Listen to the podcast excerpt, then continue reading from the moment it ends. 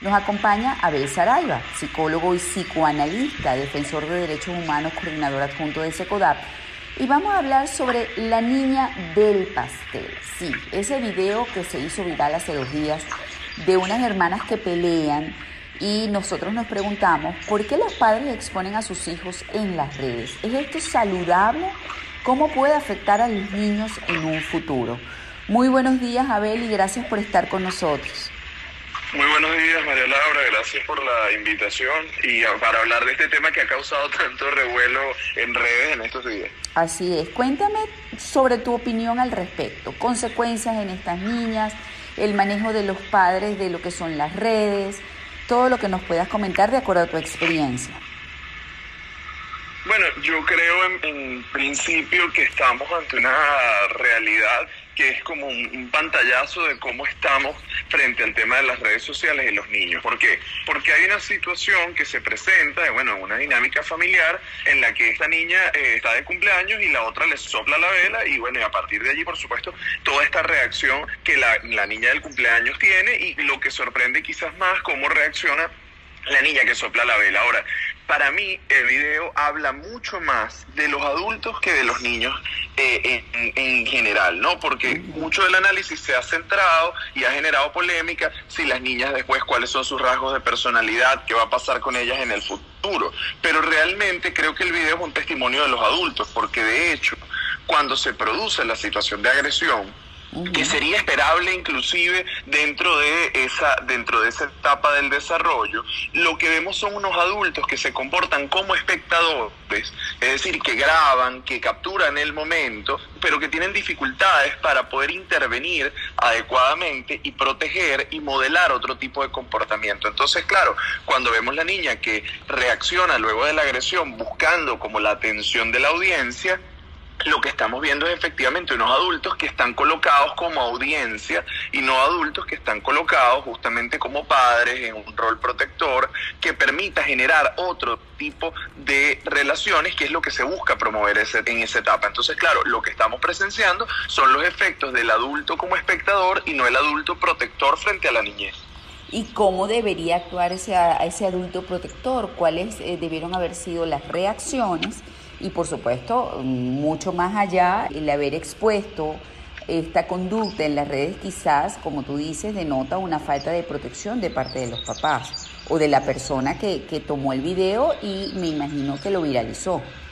Claro, allí justamente, primero ahí tú destacas algo que me parece central. No solo es que esto pasa, sino que además pasa y lo publicamos. Es decir, que podemos percibir que en eso hay algo gracioso, hay algo, eh, bueno, que, que, puede tener interés para otros. Ahora, eh, como adultos, yo creo que parte de la función, y sobre todo pensando en el rol de los padres, porque de pronto al resto de los invitados de la fiesta no podríamos exigirle lo mismo, aunque sería deseable lo, ideal sería modelar efectivamente otro patrón de relaciones, porque cuando los niños están pequeños, no es que, no es que vienen con este tipo de comportamientos de forma innata, no, este tipo de comportamientos se aprenden y sobre todo se aprenden en la, y se legitiman en la medida en, cómo reaccionan los adultos del entorno. Sobre todo, ¿por qué lo digo? Porque eh, la reacción, por ejemplo, de la niña más pequeña es una reacción esperable. Un niño frente a la frustración de sentirse, de sentir que le están quitando lo que es suyo, lo que le pertenece, puede reaccionar de manera agresiva y justo es allí donde el adulto debe intervenir para enseñarle una forma respetuosa de resolver los conflictos. Eso es parte de lo que estaríamos trabajando en ese momento del desarrollo. Ahora, pero ¿qué pasa? Y es un poco el, señalamiento. ¿Qué pasa si cuando en lugar de nosotros intervenir para, para calmar a la niña, para explicarle que está bien que se sienta molesta, pero que esta no es la manera de resolver los conflictos, ¿qué pasa si en ese momento lo que estamos haciendo es grabando, riendo, presenciando ese momento sin entender la responsabilidad que tenemos? Entonces yo creo que el llamado a los padres ante este tipo de situaciones es entender que no se trata de que castiguen a la otra niña, porque además la otra niña también es normal que pudiera querer un poco de atención porque está la otra en el centro, sino en, ese momento cómo nosotros hacemos que los niños puedan sentirse seguros, les enseñamos efectivamente lo que estamos esperando de ellos y resolvemos el conflicto sin violencia, porque tampoco la solución es agredir para calmar una situación que se, que se desencadena a partir de una agresión entre dos niños que es perfectamente esperable. Ahora, vamos a lo que deberían haber hecho los papás después de ese acontecimiento. Ya nos olvidamos de que el video no se debió haber grabado o por lo menos no se debió haber difundido en las redes sociales y exponer a las niñas a esto. Este, porque yo me imagino que esas niñas van a un kinder, van a un colegio y como van las cosas, sus compañeritos pudieron haber visto este video, ¿ok?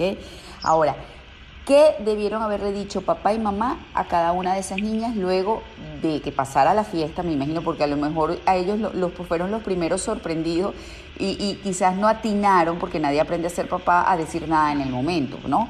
Este, ¿Qué debieron haber dicho después? Bueno, yo creo que como, como muchas situaciones en la vida, y, qué bueno lo que tú destacas, porque ciertamente los padres no, no tienen un manual y además no siempre reaccionan en automático. Ahí después lo que hay que hacer, y generalmente cuando pasan conflictos en la familia, es poder retomarlo. Sí, poder retomar lo que pasó, justamente poder plantear lo importante que, que es no reaccionar de forma violenta, validar inclusive el sentimiento, porque yo no tengo por qué validar las acciones, que efectivamente es donde puede haber diferencias pero yo puedo validar que la niña del pastel se sintiera efectivamente eh, mal, se sintiera molesta y ayudarle a reconocer estas emociones para tramitarlas diferentes. Y en el caso de la otra niña, pues explicarle que ciertamente cuando nosotros, cuando hay otra persona que ocupa el centro de atención, es normal que nosotros queramos eh, poder estar allí, que nos miren, que nos presten atención, pero que también debemos dar lugar a otros. Ahora, ¿Cómo se aborda esto en el día a día? En situaciones tan sencillas, sobre todo en niños pequeños, como el compartir los juguetes, como el resolver tareas juntos, pero no desde la imposición y desde el castigo, sino justamente de poder ayudar, que es lo que muchas veces pasa, a poner en palabras esos sentimientos que los niños tienen frente a una situación concreta. En la medida, y fíjense que si de hecho nosotros vemos, cuando los niños son muy chiquitos y se molestan, muerden, lanzan las cosas, pueden reaccionar de manera hostil. En la medida en que el niño va desarrollando mayores capacidades de lenguaje, de comunicación, de expresar lo que le sucede, no necesita accionar este tipo de conductas para resolver o abordar un conflicto, sino que puede intentar solventarlo por vía de las palabras. Entonces, parte de lo que nosotros tenemos que tratar de promover es esto. Y sobre todo, ojo, un poco el llamado tanto a los padres como no permanecer como espectadores y generadores de contenido sobre la vida de sus hijos, sino que más bien entender que hay una función de protección y de orientación. Pero por otro lado, María Laura, yo quiero eh, dejarlo también bien en claro, mucho cuidado a las personas y los profesionales también de la salud mental y de, de áreas relacionadas, que también pueden tender a patologizar muy rápido el comportamiento de los niños a partir de pequeños videos, de pequeños fragmentos de, de la vida, y entonces podemos ya querer hacer sentencias de cómo van a ser estos niños cuando crezcan y hay que recordar que esos niños están efectivamente en pleno desarrollo y que nosotros bajo ningún concepto, sobre la base de una viñeta que dura menos de un minuto, pudiéramos hacer conclusiones para la vida. Y nosotros tenemos que ser como muy responsables y decir, mira, esto nos muestra algo de lo que está pasando en el mundo, pero entender que la salud mental es un proceso mucho más complejo y que efectivamente requiere de la intervención de un montón de factores. Ok, bueno, me queda claro. Ahora, yo lo único que te puedo decir para cerrar es que me sorprendió la frialdad de la otra niña ante la agresión de, parece ser su hermanita, según me dijeron mis productores, yo no estoy clara si es su hermanita o no, pero ella cero alterada, o sea, simplemente yo hice lo que hice y me, me, me vuelvo a peinar este, ante la agresión de mi hermana y no me doy por aludida ni por afectada, ¿no? Eh, eso también yo creo que, es bueno de que los papás lo, lo vean y, y, lo manejen de la mano de un experto como tú. Muchísimas gracias, Abel. Gracias a ti por la invitación. Te dejo justo un minuto antes de tu consulta, así que gracias, por el tiempo. No, vale, gracias a ti. Un fuerte abrazo. un fuerte abrazo. Estuvimos conversando con Abel Saraiva, psicólogo y psicoanalista, defensor de derechos humanos, coordinador adjunto de SECODAP, sobre la niña del pastel, ese video que se hizo viral hace dos días de las hermanas que pelean. ¿Por qué los padres exponen a sus hijos en las redes? ¿Cómo puede afectar a los niños en un futuro?